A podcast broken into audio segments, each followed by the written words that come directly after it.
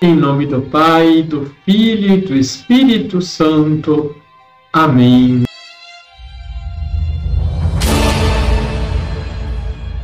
Olá, tudo bem com você?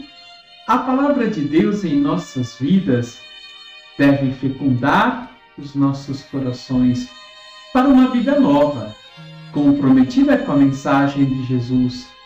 Ela deve gerar novos pensamentos sentimentos e atitudes que manifestem a nossa pertença ao Cristo e o nosso comprometimento com o Reino. Por isso, a Quaresma é um tempo propício à nossa conversão. Não podemos trazer em nós o fermento dos fariseus, a maldade que destrói e fere na criação no próximo a imagem de Deus. Deixe seu like, se inscreva aqui embaixo se você não é inscrito, compartilhe. Liturgia, Liturgia diária de... do Evangelho de Lucas, capítulo 16, versículos de 19 a 31, Jesus nos conta a parábola do rico e do pobre Lázaro. Esta parábola nos mostra duas realidades contrastantes. De um lado, um homem rico, do qual não sabemos o nome. Ele, vestido de púrpuras e linho puro, promovia festas suntuosas. Do outro lado, um homem pobre chamado Lázaro, que significa Deus ajuda. Lázaro vivia à porta do rico, apenas notado pelos cachorros que lambiam as suas feridas.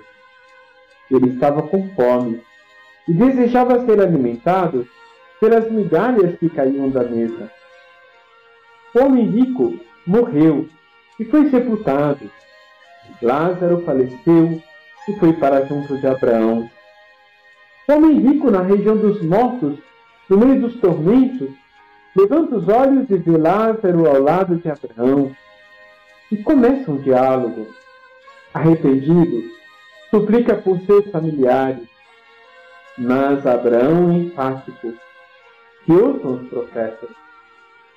Lázaro, que passou por grande miséria e sofrimento, foi abençoado com a presença da alegria do Senhor. O céu, de fato, é uma excelente recompensa para os justos. Mas a ideia de que um dia estaremos com Deus e nossas lágrimas serão enxutas, os nossos corações confortados, ou que os que praticam mal serão condenados a viver para longe de Deus, não nos pode omitir do tempo presente. Somente hoje temos a oportunidade de fazer o bem e reparar o mal. O tempo que Deus nos dá deve ser bem aproveitado e cada um examine a sua consciência e busque a retidão de vida. Deus não se alegre nem quer a morte do pecador, mas que se converta e viva. As situações de injustiças instituídas nas quais encontramos uma imensa maioria de empobrecidos e em situação de miséria, e do outro lado, países e pessoas vivendo na abundância da riqueza têm uma consciente necessidade de uma justa distribuição.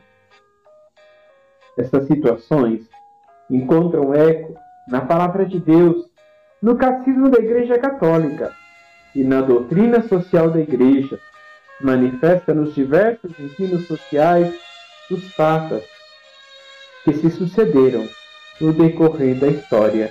Vamos rezar?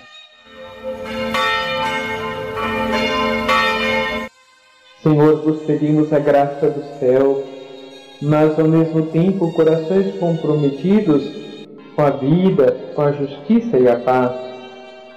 Liberta-nos do mal, enche-nos do vosso Espírito e dai-nos, Senhor, um profundo zelo e um profundo amor na defesa da vida e da dignidade dos vossos filhos e nossos irmãos sofredores. Assim seja. Abençoe-vos o Deus Todo-Poderoso, Pai, Filho e Espírito Santo. Amém.